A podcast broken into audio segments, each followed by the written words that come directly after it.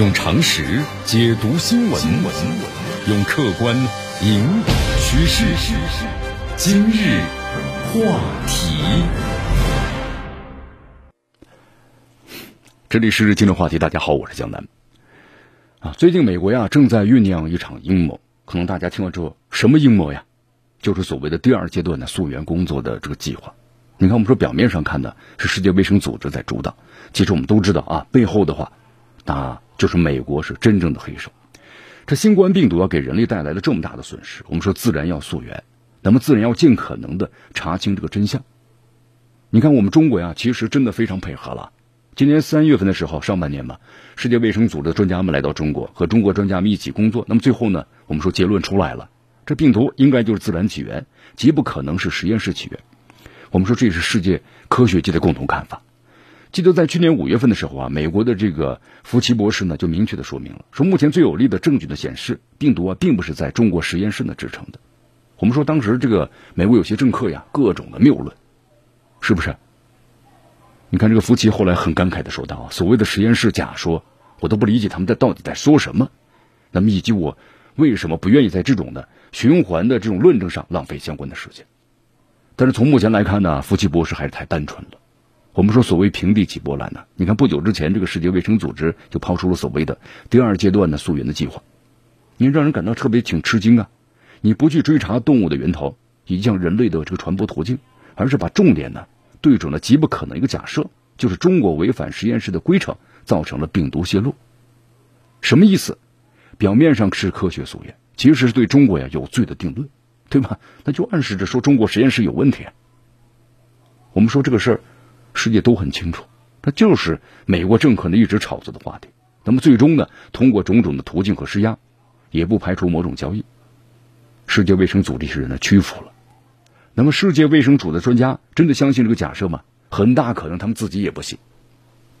但是没关系，对吧？美国人希望世界卫生组织这么去做，就像当年一样。这美国明明知道这试管里头就是洗衣粉，但一定要说成呢是大规模的杀伤性武器。你伊拉克有口难辩呢，但美国就是要的这种的抹黑的效果。但有一点，我们中国呀不是伊拉克，但是不排除美国呢在故伎重演，这至少可以达到三个目的。你看，美国这么做，第一，寻找呢替罪羊。我们说，从去年开始的这一起呢，全球的疫情啊，美国最糟糕，现在感染三千多万，死亡六十多万了。你美国作为世界唯一的超级大国，美国神话彻底的破产。同时，美国本身呢就有很多的疑点。那你要总得要转移这个焦点吧，总得有一个替罪羊吧。很不幸，在美国政客眼里啊，中国就是最好的目标。那么第二呢，嫉妒中国发展。你看美国抗议啊，我们说一地鸡毛。反观咱们中国呢，霹雳手段迅速扭转了形势。事实上呢，中国是去年全球经济唯一增长的主要经济体。你美国政客能不生气吗？于是呢，又开始抹黑于中国，对吧？啊，自然这是美国拿出好戏了。第三呢，我们是寻找啊对中国的筹码。你看，在新疆的问题上对中国挥舞大棒，在香港的问题上呢，这美国不断的发难，让中国屈服了吗？没有。于是这美国又找了个新的路径，就是病毒的溯源。你看，这个对世界卫生组织啊施加压力，胁迫世界卫生组织一百八十度转弯，然后呢抛弃第一阶段呢这个溯源的结论。我们可以想见呢，按照这个目前的所谓第二极端的这个计划，那么最后的结果呢，必然就是要论证中国是有罪的。那么对于这个美国来说，你再找出一个什么洗衣粉试管，不要太容易吧？别以为这是小事啊！我们说这其实是对方最狠辣的手段。那么结果会怎么样呢？彻底抹抹黑中国，你看，我们说现在咱们中国呀，我们正在走进了世界舞台的中央。那么，如果这样美国抹黑成功的话，那么中国还有道德力量吗？还有经济上的算计，我们再来说一说啊。也可以预料，呃，这些政客们会鼓动的各种的制裁，会挑唆呢发起索赔，甚至极端的情况。那么，最终再把目光呢聚焦在中国的海外资产。我们说，中国在海外的资产投资的话，那都是中国人的血汗钱呐。那么大家千万不要以为这是危言耸听，啊，事实上早在去年看美国一些政客的言行，就已经在筹谋这样的事情了。当然，咱们话说回来，我们中国不是伊拉克，也不是阿富汗，你美国和西方不可能得逞的。但对于美国的阴谋，我们说了，咱们不能够掉以轻心。那么就有个问题了，怎么来破解美国的阴谋？那就得呢，为世界卫生组织找到正确的溯源的路径。这病毒最可能来自于哪儿呢？其实科学界有公认，很大可能来自于动物，就是不排除啊冷链传播。而且呢，这个考虑到多国多点，美国呀也不排除这个可能性。就大家别忘记了，在全世界各国当中，美国疫情最严重，对吧？感染三千多万，死亡六十几万了。我们说一个世界上的科技实力最强、医疗水平最高的国家，怎么会是这样的结果呢？那么既然是世界第一抗疫失败国。又是世界最大的疫情扩散国，那么世界卫生组织是不是也该到美国去查一查呢？哪怕指导一下抗疫也行啊。更何况也不是没有疑点。你看，外交部发言人赵立坚呢指出，美国国立卫生研究院呢研究发现，在美国五个州啊，新冠病毒的感染证据在一九年的十二月份就出现了。你看，佛罗里达州一百七十一名新冠肺炎的患者呢出现症状是在早于该州啊首例报告的病例。那么，新泽西州的贝尔维尔市的市长在二零一九年十一月就感染了新冠病毒，比美国的报告首例的确诊病例早了早了两个多月。那么，在这个二零一九年七月份席卷美国多州的电子烟肺炎大白肺，它的症状呢，我们说了和这个新冠肺炎的症状呢非常的相似。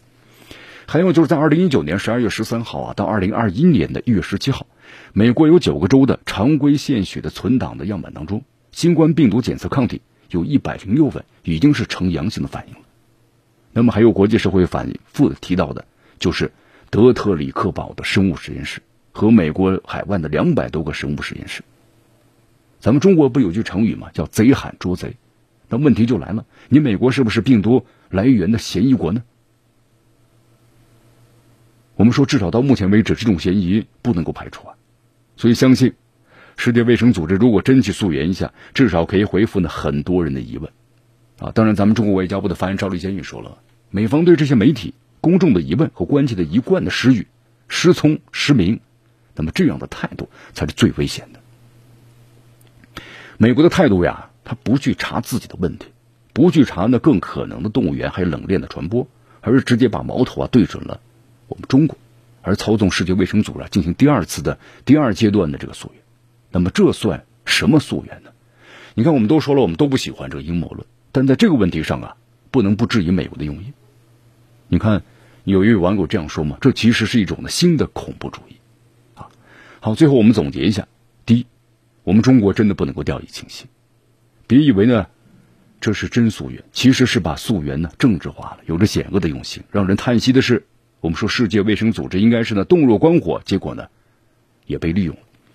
那么第二呢，咱们不能够任由其污蔑抹黑啊！应该澄清的是啊，咱们中国呢自然要澄清，能溯源的中国要积极溯源，但一些重要的疑问呢，包括像这个德特里克堡的生物实验室的问题，国际社会呢必须大声的说出来，咱们不能轻易的放过去。那么最后呢，咱们要冷静，要自信。我们说了，越是愤怒的时候越要冷静，不就是阴谋论吗？过去一百年，咱们中国遭遇到阴谋还少吗？就如同疫情压不垮我们中国一样，只要我们上下齐心。这个世界就没有中国破不了的阴谋，就没有中国跨不去的沟坎。用常识解读新闻，用客观引导趋势。今日话题。